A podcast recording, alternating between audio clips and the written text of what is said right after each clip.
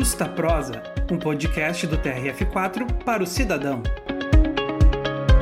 Olá, bem-vindo ao podcast Justa Prosa, um canal de esclarecimento sobre os serviços prestados pelo Tribunal Regional Federal da Quarta Região. Neste episódio da série Tempo de Pandemia, Justiça, Trabalho e Saúde em época de coronavírus, você vai saber como sacar RPVs ou precatórios sem ir ao banco, já que o atendimento presencial na Caixa Econômica Federal e no Banco do Brasil está reduzido em virtude do isolamento necessário provocado pela pandemia. O Justa Prosa é uma produção da Secretaria de Comunicação Corporativa do Tribunal. Eu sou Marjulie Angonese e converso agora com o diretor da Secretaria de Precatórios, Álvaro Matzen. Matzen, muito obrigada por aceitar o nosso convite. É um prazer estar aqui contigo conversando a respeito e e talvez trazer um pouco de explicar um pouco para o pessoal como é que funciona o nosso trabalho ali na Secretaria de Precatórios e como funciona também o pagamento dos precatórios das RPVs.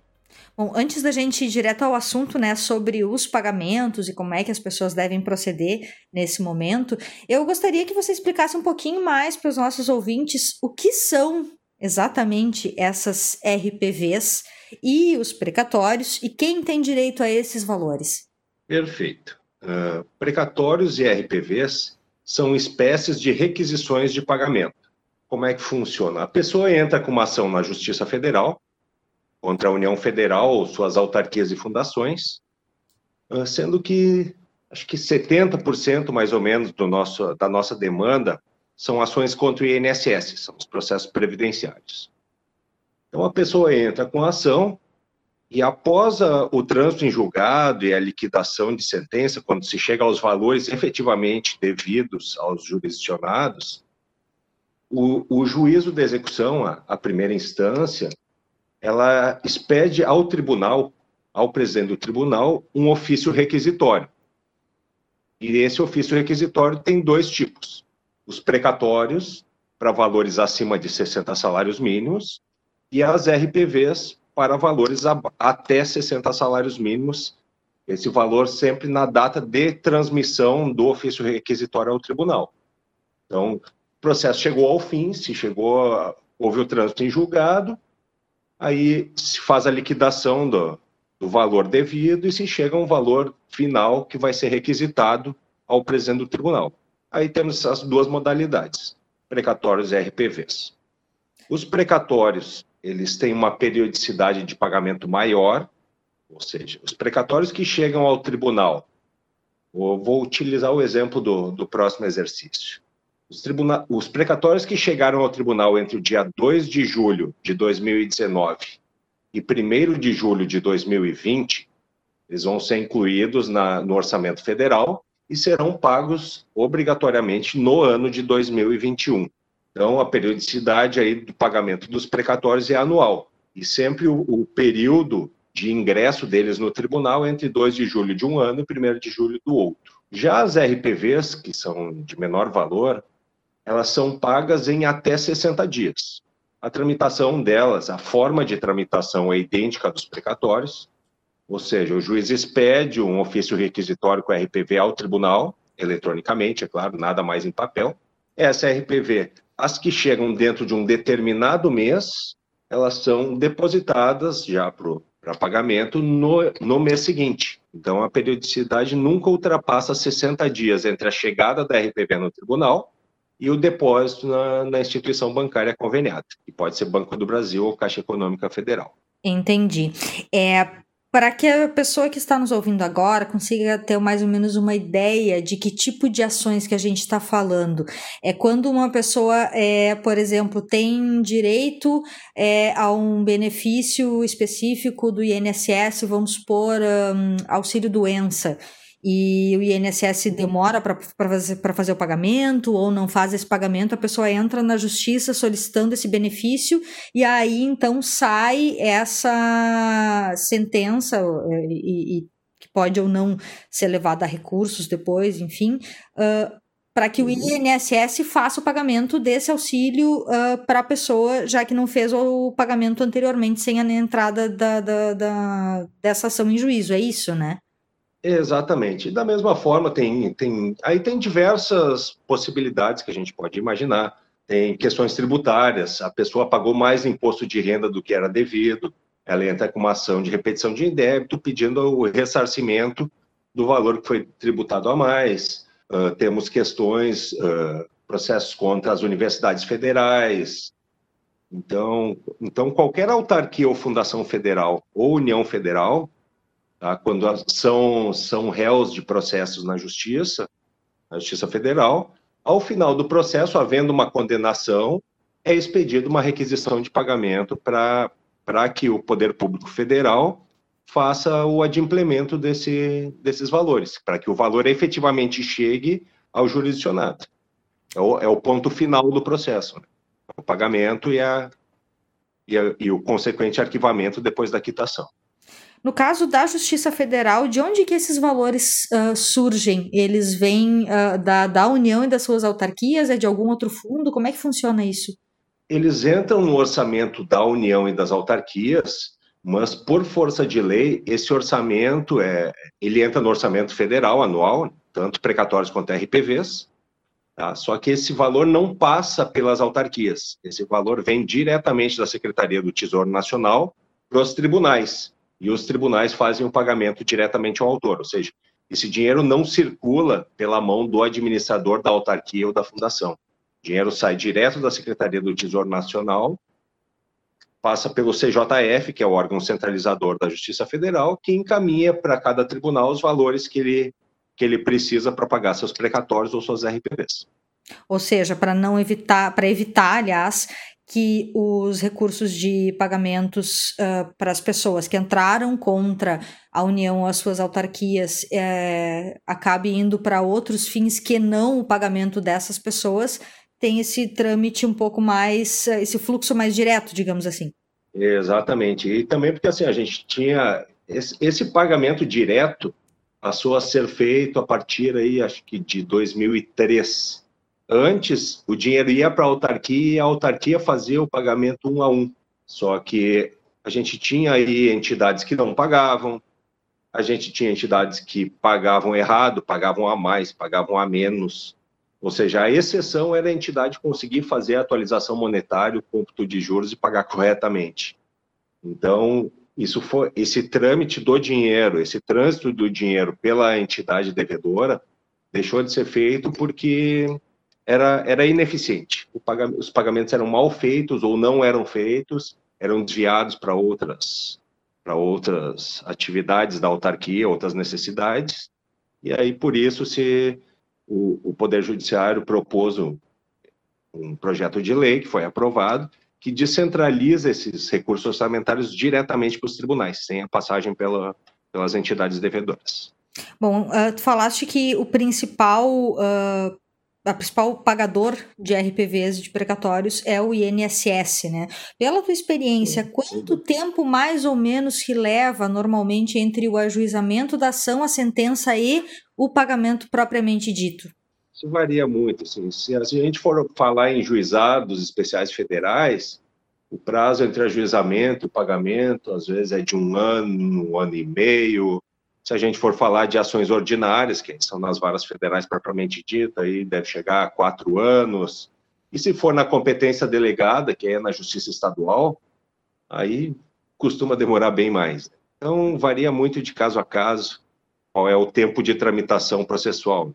Aí talvez o, o, o Justiça em números lá dê dados mais específicos, mas assim, varia bastante. O mais rápido, no, uh, em regra, é o Juizado Especial Federal, depois as varas federais e, e normalmente os que demoram mais, que a gente vê ações às vezes de 12 anos, 11 anos, é na Justiça Estadual, na competência delegada. Né? São processos físicos, e às vezes a, as comarcas estão com, com excesso de demanda, então a tramitação é mais, é mais complexa lá do que na Justiça Federal normalmente, né? Não, não é regra, tem, tem também várias estaduais que funcionam muito bem.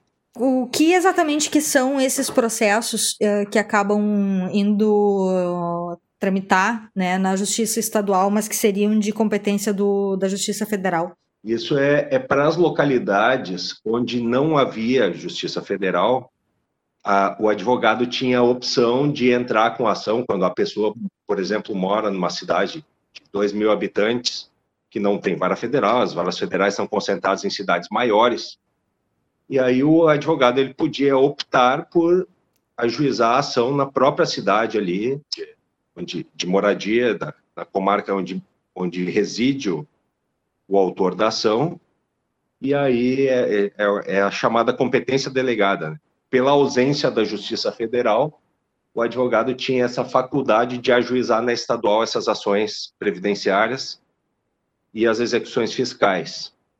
Então, mas isso mudou agora, está mudando, que uh, houve um, uma PEC que alterou, que agora a competência delegada ela só existe em cidades que estão a mais, só, só, só é possível delegar competência em cidades que estão a mais de 70 quilômetros da sede mais próxima da Justiça Federal. Então, isso reduziu bastante o número de municípios, principalmente aqui no, na região sul, que a gente tem uma interiorização da Justiça Federal bastante grande.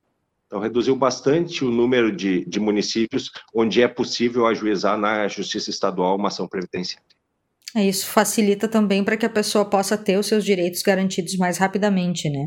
Bem, é, pergunta, é, como que funciona uh, o trâmite, né, entre a sentença que a, de que a pessoa tem direito a esses valores, a RPVs ou a precatórios, e o pagamento propriamente dito. O que, que a pessoa precisa fazer? Saiu a sentença do juiz, e agora? O que, que ela faz? Aí depende. Se é num juizado especial federal, a sentença costuma já ser líquida, ou seja, a sentença já, já diz o valor devido. Então, neste caso, o, o, advogado da parte não precisa fazer absolutamente nada, porque o juiz automaticamente, havendo o trânsito em julgado, a vara já vai fazer o ofício requisitório e mandar para o tribunal para dar sequência ao processo. Já, na, já nas ações ordinárias, a sentença costuma ser ilíquida, ou seja, ela reconhece o direito, mas ela não diz qual o valor. Aí, neste caso, o advogado entra com, um, entra com os cálculos, tá? e, e entra com o processo é transformado num cumprimento de sentença. Então, o, juiz, o advogado apresenta os cálculos que ele entende devidos, os valores que ele entende devido.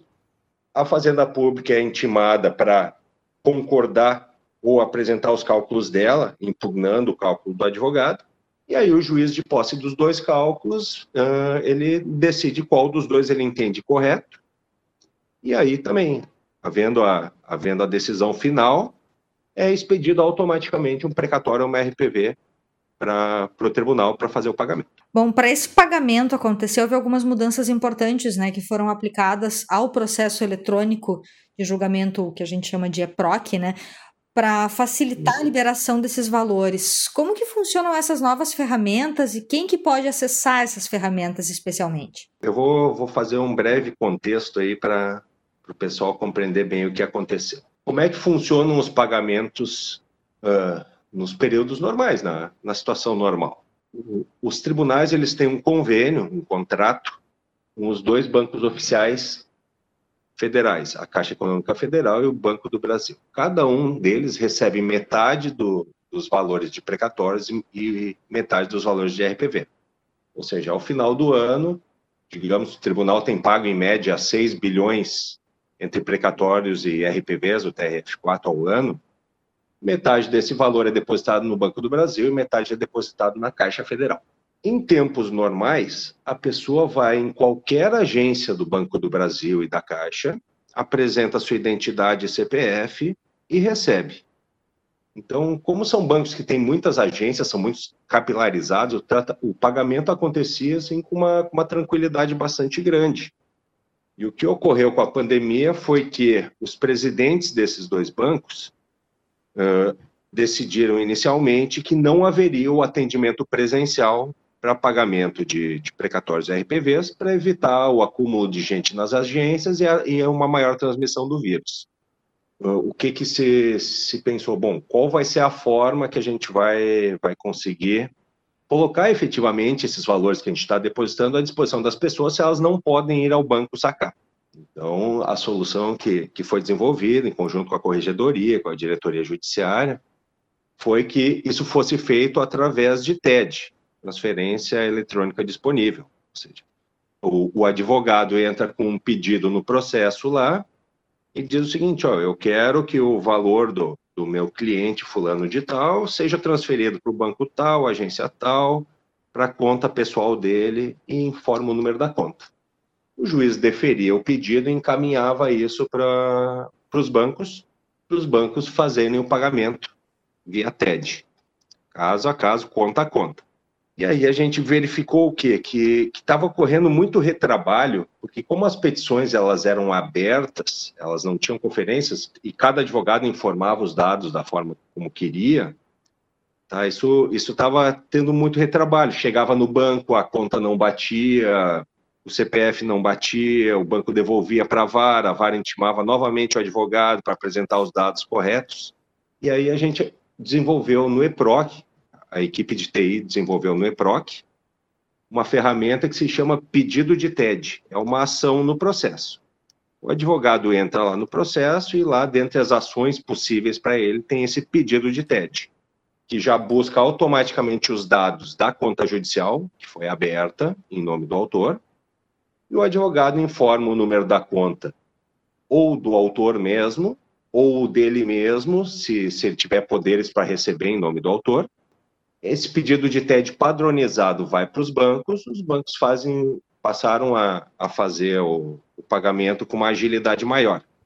Aí, o que acontece? Agora, cerca de, de um mês atrás, a Caixa revisou seu, seus normativos e passou a atender presencialmente.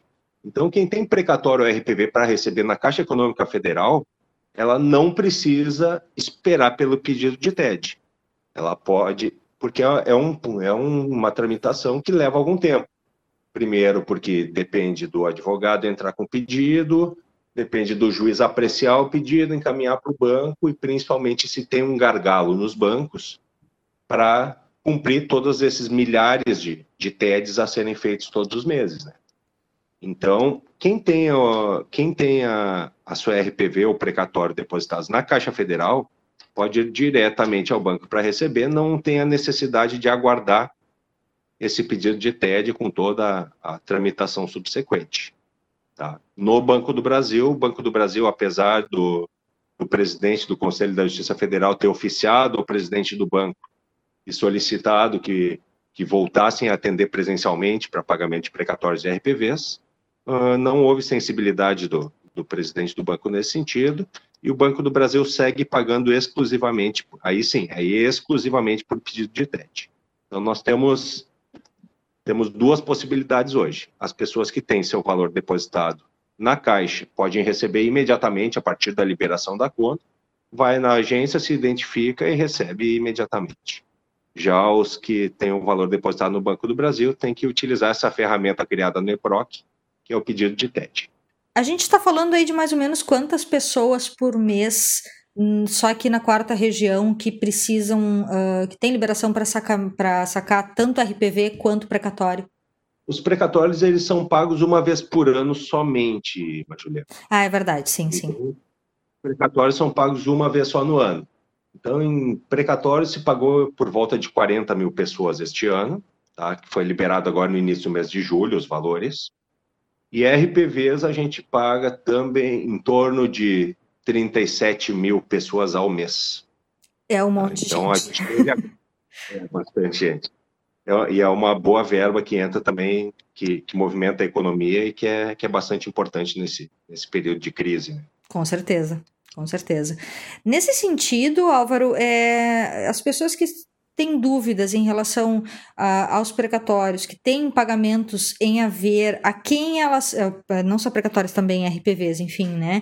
A, a quem essas pessoas podem recorrer no caso de dúvidas? Existe um, um telefone, um e-mail, algum contato do Tribunal Regional Federal da Quarta Região para que essas pessoas possam uh, se sentir acolhidas e ter suas dúvidas sanadas? Sem dúvida.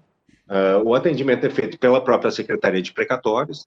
Então, uh, em tempos normais de trabalho, de trabalho presencial, a gente tem seis ramais para atendimento às partes e que agora, em razão da pandemia, estão reduzidos a dois ramais, em que, em que há o atendimento normal, das 11 horas da manhã até as 19 horas, de segunda a sexta-feira. Pode, vou divulgar, claro, os, os dois ramais que, que estão disponíveis para esse atendimento. é o 3213 3470 e o 3213 3473, ambos prefixos 51.